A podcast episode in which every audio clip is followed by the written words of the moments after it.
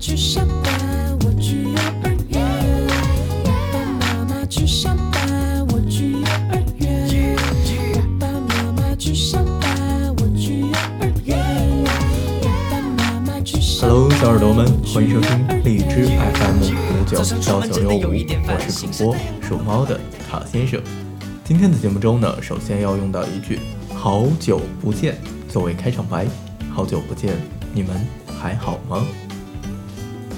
随着日期的推延啊，温度是越来越高。不过，忽冷忽热的天气以及连绵不断的梅雨，终于是要离我们远去了。各位小伙伴，准备好心情迎接盛夏了吗？那么在盛夏到来之前啊，首先六一要来了，在这儿啊，先祝小朋友们六一快乐，再祝我们这些大龄儿童六一快乐。今天的节目呢，其实是一期赶在六一之前的六一特别节目。节目中，作为大龄儿童的卡先生，要跟大家一起聊一聊儿童节。这些年我们过的以及错过的儿童节。卡先生呢，其实是九十年代初的生人，这个对比今天的小朋友，我童年的儿童节，可能在物质上啊没有这么的丰富多彩，在玩耍方式上没有今天这么花样百出，但是快乐不减分。说到跟六一儿童节的正式结缘，应该是起源于幼儿园，可能在此之前，家里人也会给卡先生过过不同的六一，但是年代太久远，卡先生真的是想不起来了。就说说幼儿园的六一儿童节吧。在卡先生的那个年代，六一儿童节会在五月三十一号，幼儿园提前庆祝。五月三十一号这一天呢，会安排一场文艺汇演，把精心排练了半个月甚至一个月的表演节目拿出来给家长以及不同年级的小朋友、不同班级的小朋友互相观看，甚至会有一些比赛啊，比如说舞蹈比赛，还有一些趣味运动的比赛。那卡先生在翻相册的时候啊，就看到一个非常稚嫩的卡先生，穿着健美裤。这个画着非常红的嘴唇，然后再跳幼儿园教的少儿拉丁。今天看起来，这个妆容和搭配啊都是非常的不专业，但是脸上的那种稚气未脱，脸上的那种幸福洋溢，是通过照片，即使过了这么多年，依旧可以流露、可以展现出来的。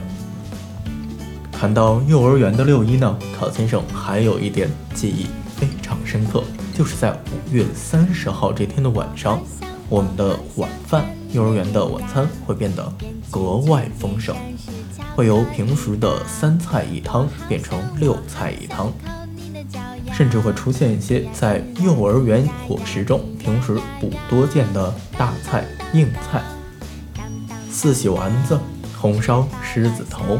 以及各种各样的精心拼过的果盘儿啊，蔬菜盘儿，精心搭配过颜色的，摆成各种图案的蔬菜、水果，都是在这一天所特有的。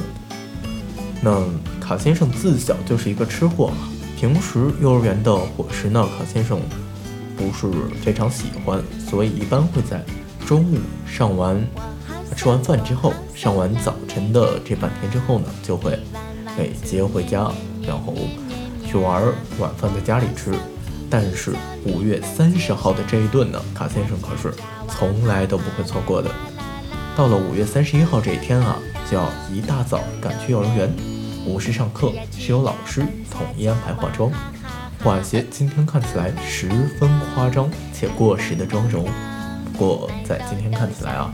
这种浓艳的妆容，这种过时的甚至有点土里土气的妆容，也成为了一道别样的风景。它代表了一个时代的审美。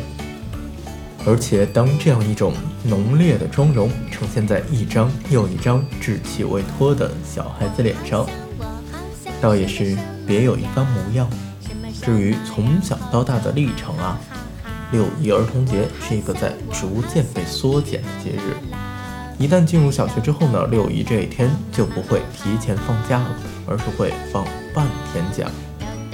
在六月一号早晨的这一天呢，学校依旧会办一场文艺演出，但是对象只针对一至三年级的小朋友、小学生。那参演的对象啊，也不像是幼儿园的全军出动了，而是以班级或者年级为单位，做出一两个精选的节目。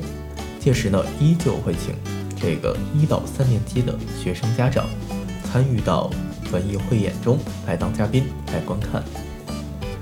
呃，至于节目的内容呢，也由幼儿园的跳舞趣味运动会变成了独唱、乐器演奏。甚至会有些诗朗诵这样一些稍微文艺一点的节目。谈到小学的六一呢，说起来可真的是没有幼儿园那么轻松自在了，因为小学中总有一些非常严厉、非常一丝不苟、十分严苛的老师。这些老师呢，担心一到三年级的孩子自制力非常差，玩心很重，所以六一这天依旧有作业。再也不能像是幼儿园期间过了六一跟父母去游乐场玩耍了。大多数的小伙伴啊，六一当天上午在学校表演节目，下午回家呢跟父母出去玩一圈，但是到了晚上七点还是要赶回家写作业的，也必须在九点准时上床入睡。其实这个时候的六一呢，稍微有点变味儿了。不过上了小学之后。各位小伙伴的这个心智有所成长，所以在六一的时候啊，也会互送礼物。这个在幼儿园还是不多见的，那这也算是一种补偿吧。至于到了四年级之后啊，对于这个轻松可爱的节日呢，真的是望眼欲穿加望尘莫及了。它离我们逐渐变远了，又或者说是真的变远了。因为这一天呢，学校不给放假。当然，应该有很多小伙伴会跟卡先生有同样的心态啊。如果教室是靠近学校礼堂或者操场这一边的，那一天我们上课是无法安心的，听着礼堂、操场传来的阵阵乐声、欢笑声，在教室里的我们呢，真的是有一种被关在笼子里的感觉。当然，在小学期间的我们，无论学校是否会安排六一的专题活动，大多数的父母啊，依旧会给我们如期的过一个六一。可能当天上完学回到家，发现一桌丰盛的饭菜，或者发现一份小小的礼物，这都是成为我们小学期间六一的宝贵记忆。当真正进入中学时代的我们啊。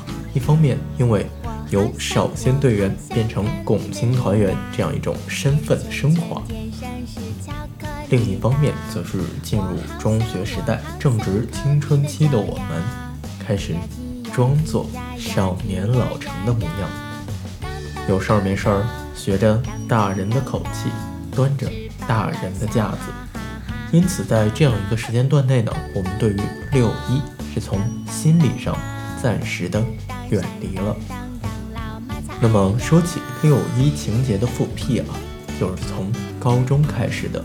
这段时间呢，我们课业压力大，升学考学压力大，因此在这样的压力之下呢，我们很容易唤醒心中那个沉睡的小孩，重燃起那颗未泯的。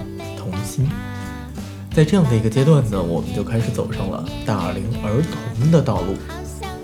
那么这种现象呢，也在大学得到了蓬勃发展。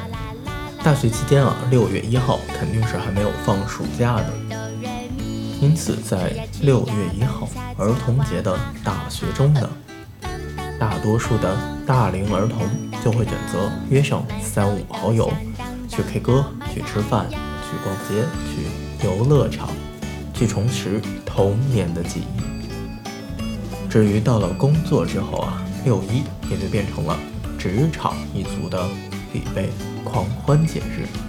因为真正进入了工作之后呢，社会的压力会变得越来越大，而我们在周一到周五都要以一个端正的成年人的形象出现。所以六一这一天呢，我们就会允许给自己放个童年假。